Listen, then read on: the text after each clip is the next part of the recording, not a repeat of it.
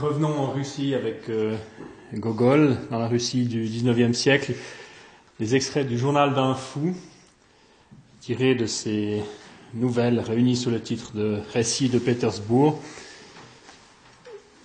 C'est écrit bien sûr comme un journal à, la première personne. Il y a des éléments euh, fatalement autobiographiques. On sait que Gogol lui-même a aussi sombré dans la, dans la folie plus tard. Le cadre, comme souvent dans les nouvelles de Gogol, est celui des milieux de petits fonctionnaires de cette euh, administration tentaculaire du régime tsariste.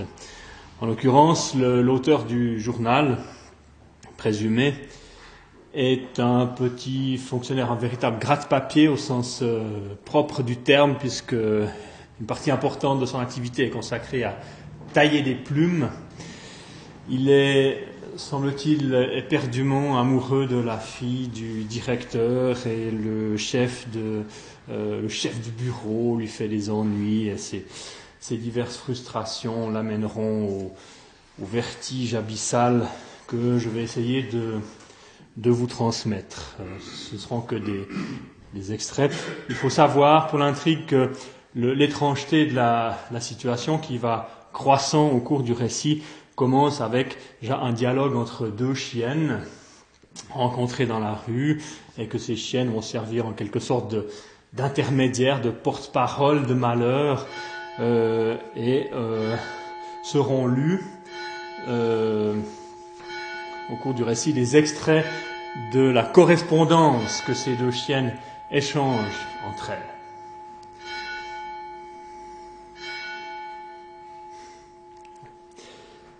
Le 4 octobre. C'est aujourd'hui mercredi et j'étais par conséquent dans le cabinet de travail du directeur. Je vins exprès un peu plus tôt et m'étant installé, je taillais toutes les plumes. Notre directeur est probablement un homme extrêmement intelligent. Son bureau est plein d'armoires remplies de livres. J'ai lu les titres de certains d'entre eux.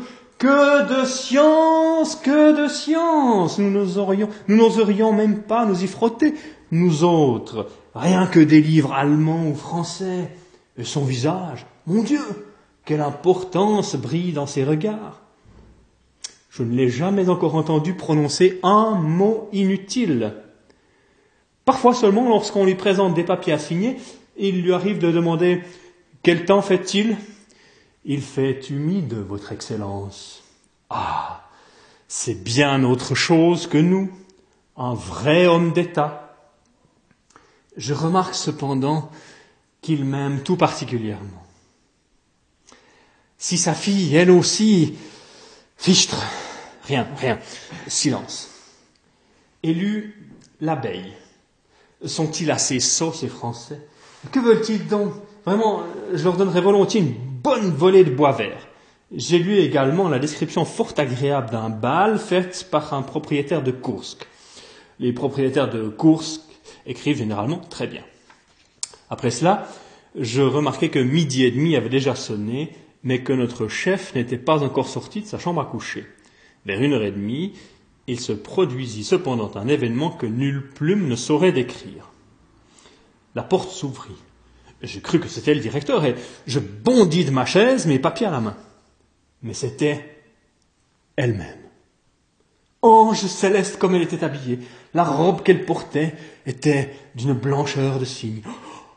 quelle splendeur Et quand elle me regarda, ce fut le soleil. Dieu m'est, Dieu m'est témoin, ce fut le soleil. Elle me salua et dit, Papa n'est-il pas venu? Aïe, aïe, aïe, quelle voix Cette voix, un canari, un vrai canari. Excellence, voulus-je lui dire, ne me faites pas mettre à mort, et, si toutefois vous voulez m'exécuter, faites-le de votre noble main. Mais que le diable m'emporte, la langue me fourcha je ne sais comment, et je ne pus que dire non, Excellence. Elle me regarda, puis regarda les livres et laissa tomber son mouchoir. Je me précipitai à toutes jambes, glissai sur ce maudit parquet et faillis m'écraser le nez. Je me retins cependant et ramassai le mouchoir. Ange du ciel, quel mouchoir En, en baptiste et d'une finesse, quelle ambre de l'ambre pur. Tout respire en lui la noblesse. Elle remercia et eut un léger sourire, si bien que ses lèvres sucrées frémirent à peine. Ensuite, elle sortit. Je restai encore une heure. Soudain entra leur valet qui dit Rentrez chez vous, Askini Ivanovitch, monsieur est déjà sorti. Je déteste la valtaille. Toujours vautré dans l'antichambre, ces gens-là ne daignent même pas vous faire un signe de tête. Mais il y a plus encore. Une de ces canailles s'est même permis une fois de m'offrir une prise sans se lever. Ne sais-tu donc pas, serre stupide, que je suis un fonctionnaire, que je suis d'origine noble? Néanmoins, je pris mon chapeau et mis moi-même mon manteau, car ces messieurs ne vous le présentent jamais, et je sortis. À la maison, je passai la plus grande partie de la journée étendu sur mon lit. Ensuite, euh, je copiais quelques vers vraiment gentils. Une heure loin de mamie, je crus être privé d'elle un an, plein de haine alors pour la vie, puis-je vivre sans elle un instant? C'est certainement du Pouchkin. Le soir, m'étant enveloppé dans mon manteau, je me dirigeai vers le perron de son Excellence et j'attendis. Longtemps. Ne sortira-t-elle pas en calèche? J'aurais voulu la voir encore une petite fois. Mais non, non, elle ne sortit pas. Le 6 novembre, le chef de bureau m'a mis en rage. Lorsque j'arrivai au ministère, il m'appela auprès de lui et me parla ainsi. Dis-moi, je t'en prie, ce que tu fais. Comment euh, ce que je fais je, je ne fais rien, lui répondit. Réfléchis bien. Tu as déjà plus de 40 ans, il est temps de devenir raisonnable. Que t'imagines-tu? Crois-tu que je ne connais pas toutes tes frasques? Tu cours après la fille du directeur. Mais regarde-toi non, songe un peu ce que tu es, tu es qu'un zéro, rien de plus. Tu ne possèdes pas un sou vaillant. Regarde au moins ton visage dans la glace. Comment peux-tu même songer à cela?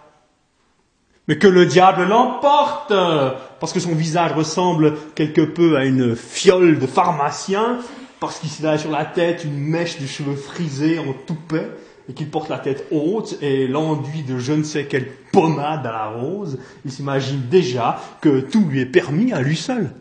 Hein je comprends, je, comprends pourquoi il est furieux contre moi. Il m'envie. Il a peut-être remarqué les témoignages de bienveillance qui me sont accordés de préférence aux autres. Mais je crache sur lui. Conseiller de cour, la belle affaire, il suspend sa montre à une chaîne d'or et se commande des bottes à trente roubles la paire. Hein, que le diable l'emporte. Suis-je, moi, un roturier quelconque? Suis-je fils d'un tailleur ou d'un soldat? Je suis noble. Et puis, quoi? Aussi, je puis atteindre un haut grade. Je n'ai que 42 ans, c'est précisément l'âge où la vraie carrière ne fait que commencer.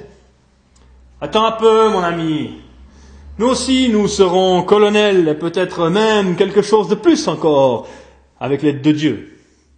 Nous aussi, nous aurons un appartement qui sera peut-être encore plus beau que le tien. Et pourquoi donc t'es-tu mis en tête qu'il n'y a que toi de convenable? Si je portais un habit à la mode, si je me nouais au cou une cravate comme la tienne, tu n'irais même pas à la semelle de mes bottes. Pas d'argent. Voilà le malheur.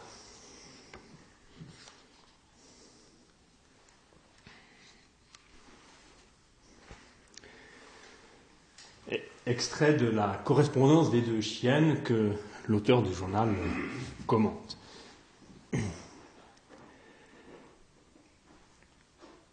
Citation. Son nom de famille est très étrange. Du fonctionnaire. Il est toujours assis et taille des plumes. Ses cheveux ressemblent fort à une botte de foin. Papa l'envoie parfois en course comme un domestique. Il semble que c'est moi que vise cette sale chienne. Je, ne vois pas en quoi mes cheveux ressemblent à une botte de foin. Sophie ne peut jamais se retenir de rire lorsqu'elle le regarde. Tu mens, maudite chienne. En voilà une méchante langue. Comme si je ne comprenais pas que tout cela n'est que l'œuvre de l'envie. Comme si je ne connaissais pas l'auteur de ces tours. C'est le chef de bureau. Cet homme m'a juré une haine irréconciliable et il me fait du tort. Il me fait du tort à chaque pas. Mais voyons encore la lettre. Euh, peut-être que tout s'expliquera de soi-même. Ma chère fidèle, excuse-moi de ne t'avoir pas écrit depuis si longtemps. J'étais dans une béatitude parfaite. Il a vraiment dit juste, cet écrivain, que l'amour est une seconde vie. Et en plus, il s'est produit chez nous de grands changements. Le gentilhomme de la chambre vient chaque jour à la maison. Sophie l'aime à la folie.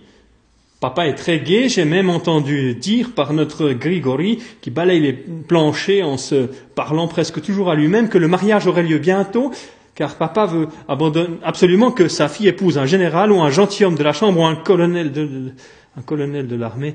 Que le diable les emporte, j'en peux plus, gentilhomme de la chambre, général, il n'y en a que pour eux.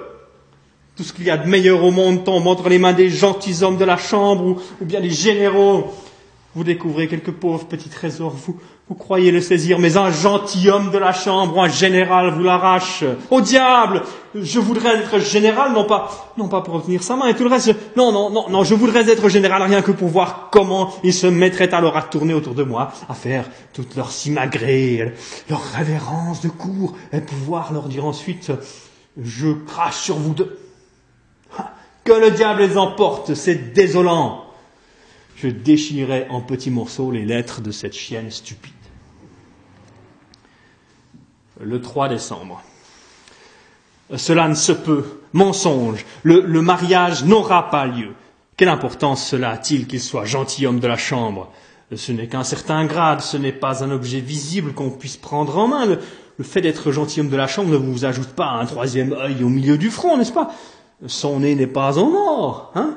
Euh, il est comme le mien comme celui de tout le monde. Il, flaire avec son nez, il ne mange pas, il, il éternue, il ne tousse pas. J'ai déjà maintes fois essayé de débrouiller euh, d'où proviennent toutes ces différences. Pourquoi, moi, suis-je conseiller titulaire? Quel sens cela a-t-il? Il se peut que je ne sois nullement conseiller titulaire. Je suis peut-être euh, un comte quelconque, ou, bien un général, et je n'ai que l'apparence d'un conseiller titulaire. Il se peut que, je ne sache pas moi-même encore qui je suis. On connaît tant d'exemples historiques. Un homme ordinaire, pas même un noble, mais tout simplement un, petit bourgeois, un paysan, et voilà que brusquement, on découvre que c'est un grand personnage, un baron, euh, que sais-je encore. Si un paysan peut devenir tout cela, que ne peut alors devenir un noble comme moi Soudain, par exemple, j'entre chez notre directeur en uniforme de général. Mon épaule droite est garnie d'une épaulette, mon épaule gauche est garnie d'une épaulette, et un ruban bleu barre ma poitrine. Eh bien, que me chantera alors la belle? Que dira son papa lui-même, notre directeur? Oh, c'est un grand ambitieux. C'est un maçon. C'est certainement un franc-maçon. Euh, bien qu'il feigne d'être ceci ou cela, je, je remarquais immédiatement qu'il était franc-maçon. S'il tend la main à quelqu'un, ce n'est jamais que de deux doigts. Mais euh, ne puis-je pas être nommé à l'instant même gouverneur général ou bien intendant ou quelque chose d'autre encore? Je voudrais savoir pourquoi je suis conseiller titulaire. Pourquoi précisément conseiller titulaire? Le 5 décembre. Aujourd'hui, durant toute la matinée, j'ai lu les journaux. Il se passe des choses bien étranges en Espagne. Je n'ai même pu débrouiller complètement ce qui s'y tramait. On écrit que le trône est supprimé, que les hauts dignitaires se trouvent dans une situation difficile pour élire l'héritier, et que c'est là la cause des émeutes qui ont éclaté. Ah, cela me paraît extrêmement étrange. Comment le, trône peut-il être supprimé? On dit qu'une certaine Donia doit monter sur le trône, mais une Donia ne peut monter sur le trône. Non, elle ne le peut en aucune façon. Le trône doit être occupé par un roi. Mais, dit-on, il n'y a pas de roi. Il est impossible qu'il n'y ait pas de roi. L'État ne peut exister sans roi. Le roi existe, mais il se tient sans doute caché quelque part. Il se peut même qu'il soit en Espagne. Mais certaines raisons de famille, peut-être, ou bien la crainte des pays voisins, de la France par exemple, ou d'autres pays, l'obligent à se cacher. Peut-être y a-t-il encore d'autres raisons. Le 8 décembre. J'étais déjà prête à me rendre au ministère quand certaines considérations, certaines réflexions me retinrent. Les affaires d'Espagne ne me sortent pas de la tête. Comment se peut-il qu'une Donia devienne reine? On ne permettra pas cela. Et tout d'abord, l'Angleterre ne le permettra pas. Et puis, il y a encore les affaires politiques de toute l'Europe, l'empereur d'Autriche, notre empereur. J'avoue que tous ces événements m'ont à tel point anéanti et bouleversé que je n'ai vraiment pu m'occuper de rien durant toute la journée. Mavra me fit observer que j'étais extrêmement distrait à table. Et en effet, je crois que dans ma distraction, je jetai à terre deux assiettes qui se sont aussitôt brisées en morceaux. Après le dîner, je suis allé me promener à la foire, mais je n'ai rien retiré d'instructif de cette promenade. Je restais la plupart du temps étendu sur mon lit à réfléchir aux affaires d'Espagne. L'an 2000, le 43 avril. C'est aujourd'hui le jour du plus grand des triomphes. L'Espagne a un roi, il s'est retrouvé, et ce roi, c'est moi. C'est aujourd'hui. C'est seulement aujourd'hui que je l'ai appris. J'avoue que ce fut comme si j'avais été illuminé soudain par un éclair. Je, ne comprends pas Comment j'avais pu croire et m'imaginer que j'étais conseiller titulaire Comment cette idée inepte, folle, a-t-elle pu entrer dans ma tête? Encore heureux que personne ne se soit avisé de m'enfermer dans une maison de fous. Maintenant, maintenant tout est clair. Maintenant, je vois tout comme sur ma main. Tandis qu'avant, je ne comprends pas bien pourquoi, avant, tout apparaissait comme à travers un brouillard. Et tout cela provient, je suppose, de ce que les hommes s'imaginent que le cerveau se trouve dans la tête. Pas du tout. C'est le vent qui souffle de la mer Caspienne qui nous l'apporte. D'abord, j'annonçais à Mavra qui j'étais. Lorsqu'elle entendit que le roi d'Espagne se tenait devant elle, elle leva les bras et faillit mourir de terreur. La sotte n'avait encore jamais vu le roi d'Espagne. Cependant, j'essayais de la calmer et par des paroles gracieuses, je tâchais de l'assurer de mes bonnes dispositions, lui disant que je n'étais nullement fâché de ce qu'elle m'eût parfois mal nettoyé mes bottes, car ce sont de petites gens et l'on ne peut leur parler de choses élevées.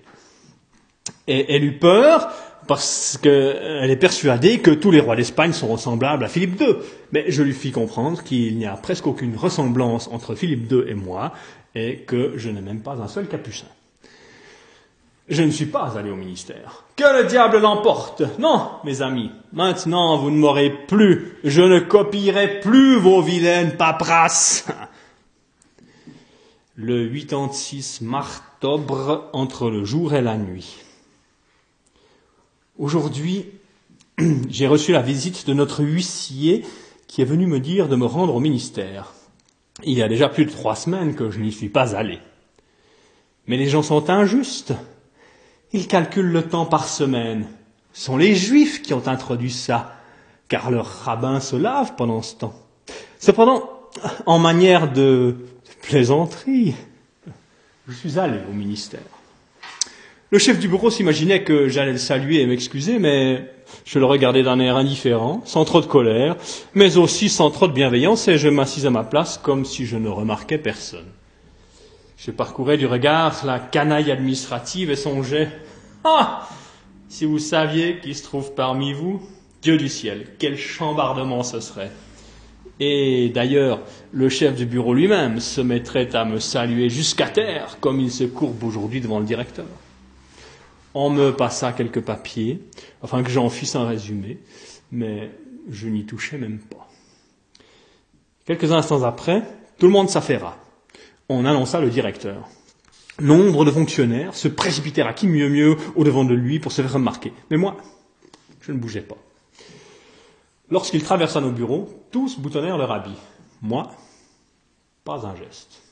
Un directeur? Ah, Que je me mette, moi, à trembler devant lui Jamais Lui, un directeur, un bouchon ordinaire, un simple bouchon, rien de plus comme ceux qui servent à boucher les bouteilles.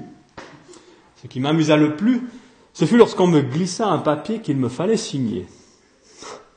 Il s'imagine que j'allais signer tout au bas de la feuille conseiller titulaire un tel.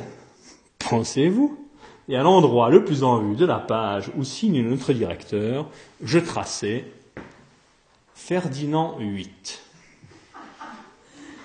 Il eût fallu voir quel silence respectueux s'établit aussitôt. Mais je me contentais de faire un geste de la main et dis Point de marque de soumission, c'est inutile. Et je sortis. De là, je me rendis tout droit dans l'appartement du directeur. Il n'était pas chez lui. Le domestique ne voulait pas me laisser rentrer, mais je lui dis de telles choses qu'il en eut les bras coupés. Je me dirigeai vers son cabinet de toilette. Elle était assise devant son miroir. Elle bondit et recula devant moi. Je ne lui dis pourtant pas que j'étais le roi d'Espagne. Je lui dis seulement qu'un qu'un bonheur l'attendait qu'elle ne pouvait même se figurer et que, malgré toutes les intrigues de nos ennemis, nous serions réunis. Je ne voulus, voulus rien dire de plus et je sortis. Oh la femme, quel être perfide c'est maintenant seulement que j'ai compris ce qu'était la femme. Personne n'a jamais su jusqu'ici de qui elle était amoureuse. C'est moi le premier qui l'ai découvert. La femme est amoureuse du diable. Je ne plaisante pas. Les physiciens n'écrivent que des bêtises lorsqu'ils disent qu'elle est ceci ou cela. Elle n'aime que le diable. Voyez là, qui, de l'une des premières loges, pointe ses jumelles, vous croyez qu'elle regarde ce gros bonhomme couvert de décorations? Pas du tout. Elle regarde le diable qui se tient derrière son dos. Le voilà qui s'est caché dans les plis de son frac. Le voilà qui fait signe du doigt à la femme. Elle l'épousera. Je vous assure qu'elle l'épousera, le diable. Et ceux-là, leur père titré, ceux-là qui font des courbettes, se faufilent dans la cour et disent qu'ils sont des patriotes, qu'ils sont ceci ou cela, ce sont des pensions, des pensions que recherchent ces patriotes. Pour de l'argent, ils vendraient leur père, leur mère, et Dieu lui-même. Ces ambitieux, ces Judas, ce n'est que de l'ambition, et cette ambition provient de, de ce que nous avons sous la langue, un globule, et dans ce globule, un petit verre gros comme une tête d'épingle, fabriqué par un certain barbier qui demeure dans la rue Grachovia. Je ne me rappelle plus comment on l'appelle, mais je sais de sources certaines qu'en compagnie d'une sage-femme, il veut répandre partout le mahométisme. Voilà pourquoi, en France, la grande majorité du peuple a déjà adopté, dit-on, la religion de Mahomet. Pas de date du tout, le jour était sans date. Je me suis promené incognito dans la perspective Nievski. Passa l'empereur. Tout le monde se découvrit. Moi aussi. Euh, toutefois, je ne fis aucunement voir que j'étais le roi d'Espagne. J'ai trouvé qu'il n'était pas convenable de révéler ainsi devant tout le monde qui j'étais, car il faut tout d'abord que je sois présenté à la cour. Ce qui m'arrêtait seulement jusqu'ici, c'était que je n'avais pas encore de costume national espagnol. Si je pouvais avoir au moins un manteau royal. J'avais d'abord songé à en commander un chez un tailleur, mais ce sont tous des ânes bâtés. De plus, ils négligent complètement leur travail et se lancent dans les affaires et la plupart d'entre eux s'occupent de paver les rues. J'ai résolu de transformer donc en manteau royal mon nouvel uniforme que je n'ai mis encore que deux fois. Mais pour que ces canailles ne me le gâchent pas, j'ai décidé de le coudre moi-même en ayant soin de fermer les portes à clé afin que personne ne me voie. Je l'ai taillé entièrement à coups de ciseaux car la forme doit être toute différente. Je ne me souviens pas de la date, il n'y avait pas de moi non plus, le diable sait ce que c'était. Le manteau royal est complètement prêt et cousu. Mavra poussa un cri lorsque je le revêtis. Cependant, je ne me décide pas à me présenter à la cour. La députation espagnole n'est pas encore arrivée. En l'absence des députés, cela ne serait pas convenable. Ma dignité n'aurait aucun, aucun poids. Je les attends d'une heure à l'autre. Le premier, la lenteur des députés m'étonne beaucoup. Quelles sont donc les raisons qui les retiennent? Serait-ce la France? Oui, oui, oui, c'est le pays qui nous est le plus hostile. J'ai été m'informer à la poste pour savoir si les députés espagnols n'étaient pas arrivés. Mais le maître de poste est tout à fait stupide, il ne sait rien. Euh, non, me dit-il, il n'y a pas de député espagnol ici, mais si vous voulez écrire une lettre, nous l'accepterons conformément aux tarifs en vigueur. Que le diable l'emporte Qu'est-ce qu'une lettre Bêtise que tout cela Ce sont les pharmaciens qui écrivent des lettres et encore après avoir au préalable mouillé leur langue avec du vinaigre, car autrement leur visage se couvrirait de dartre. Madrid, le 30 février. Ainsi donc, je suis en Espagne, et cela s'est produit si rapidement que ah, je puis à peine reprendre mes esprits. Ce matin, des députés espagnols se sont présentés devant moi et je suis parti avec eux en carrosse. L'extraordinaire rapidité du voyage me parut étrange. Nous avons voyagé si vite que nous avons atteint les frontières espagnoles en une demi-heure. D'ailleurs, maintenant, il y a partout en Europe des chemins de fer et des bateaux à vapeur qui vont extrêmement vite. Quel étrange pays que l'Espagne. Lorsque nous entrâmes dans la première chambre, je vis une multitude d'hommes au crâne rasé. Cependant, je devinais que ce devait être des grands ou des soldats, car ils se rasent la tête. La façon d'agir du chancelier d'État qui me menait par la main me parut très étrange. Il me poussa dans une petite chambre et me dit Reste là, et si tu continues à te faire appeler Ferdinand VIII, ce serait bien de faire passer cette idée. Mais, comprenant bien que c'était uniquement une épreuve, je répondis négativement. Et alors, le chancelier me donna deux coups de bâton sur le dos avec une telle force que je faillis crier. Mais je me retins, me rappelant que c'est la coutume des chevaliers lorsqu'on accède à une haute dignité, car les coutumes de la chevalerie subsistent encore jusqu'à présent en Espagne. Resté seul, je résolus de m'occuper des affaires de l'État. Je découvris que la Chine et l'Espagne étaient un seul et même pays, et que c'est par pure ignorance qu'on les considère comme deux États séparés. Je conseille à tout le monde d'écrire exprès sur un papier Espagne et ça se lira Chine. Mais, mais je suis extrêmement peiné de l'événement qui doit avoir lieu demain. Demain à 7 heures, il se produira un événement étrange. La Terre se posera sur la Lune. Le célèbre chimiste anglais Wellington parle lui aussi de cela. J'avoue que je ressentis une inquiétude cruelle lorsque je me représentais l'extrême délicatesse et la fragilité de la Lune. La Lune d'ordinaire se fabrique à Hambourg et fort mal. Je m'étonne que l'Angleterre ne fasse pas attention à cela. C'est un tonnelier bancal qui l'a fait. L'on voit bien que cet imbécile n'a aucune idée de la Lune. Il y a mis un cordage goudronné et de l'huile de bois. C'est de là que provient sur toute la Terre cette puanteur terrible qui nous oblige à nous boucher le nez. C'est pour cela aussi que la Lune est une sphère si délicate que les hommes n'y peuvent vivre et que maintenant elle est habitée uniquement par des nez. Voilà pourquoi nous ne pouvons apercevoir notre propre nez, car tous les nez sont dans la lune. Et lorsque j'imaginais que la Terre est une substance lourde et qu'en s'asseyant sur la lune, elle risquait d'écraser nos nez en poussière, une inquiétude telle me saisit qu'ayant mis mes bas et mes souliers, je me précipitais dans la salle du Conseil d'État pour donner l'ordre à la police d'empêcher la Terre de s'asseoir sur la Lune.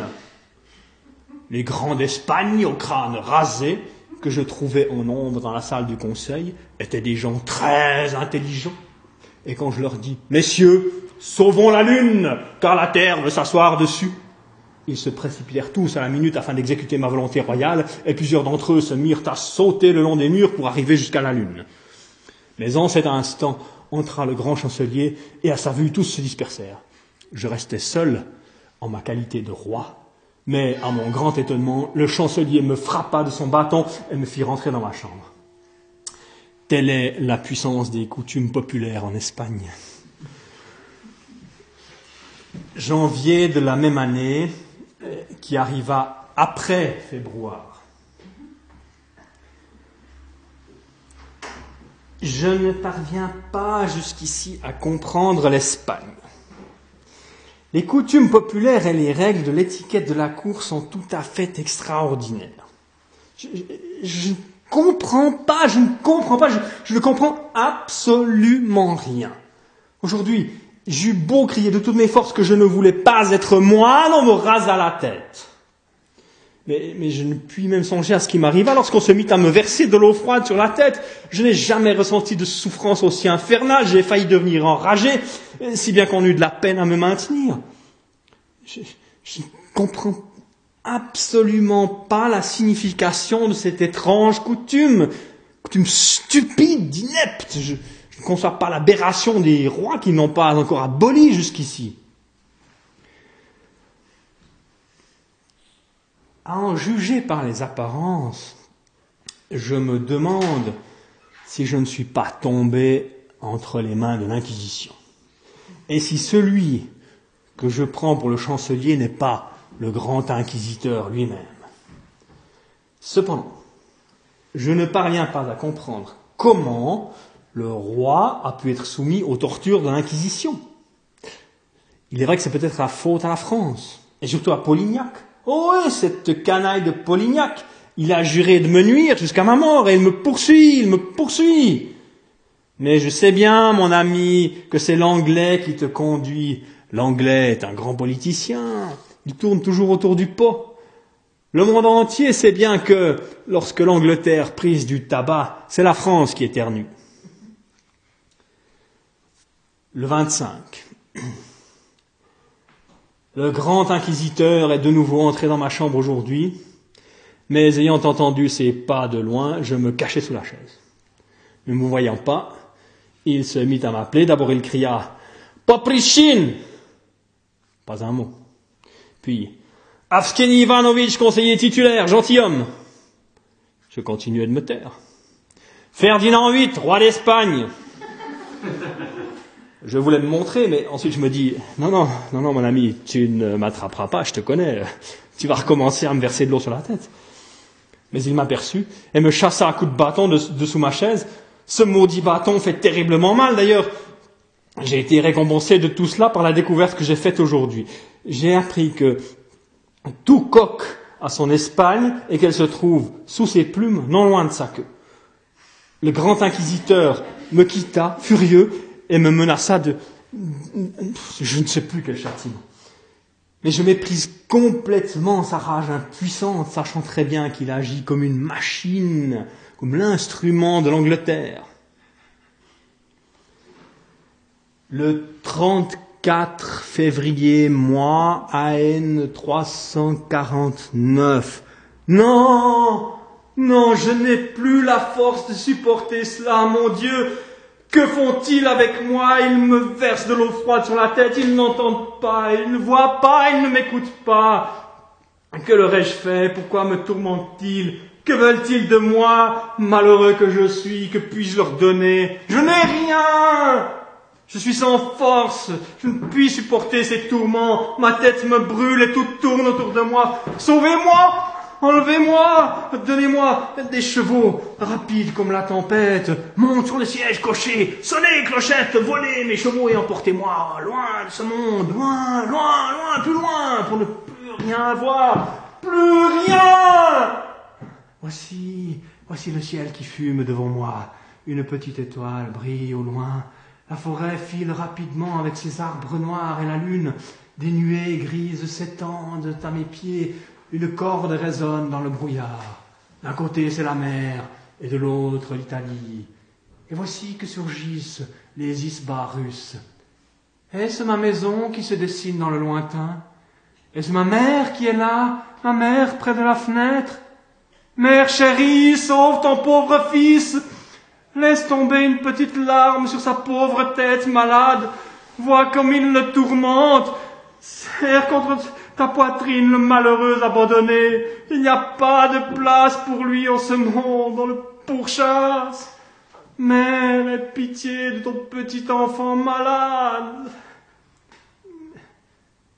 Mais savez-vous que le baie d'Alger a une verrue juste sous le nez?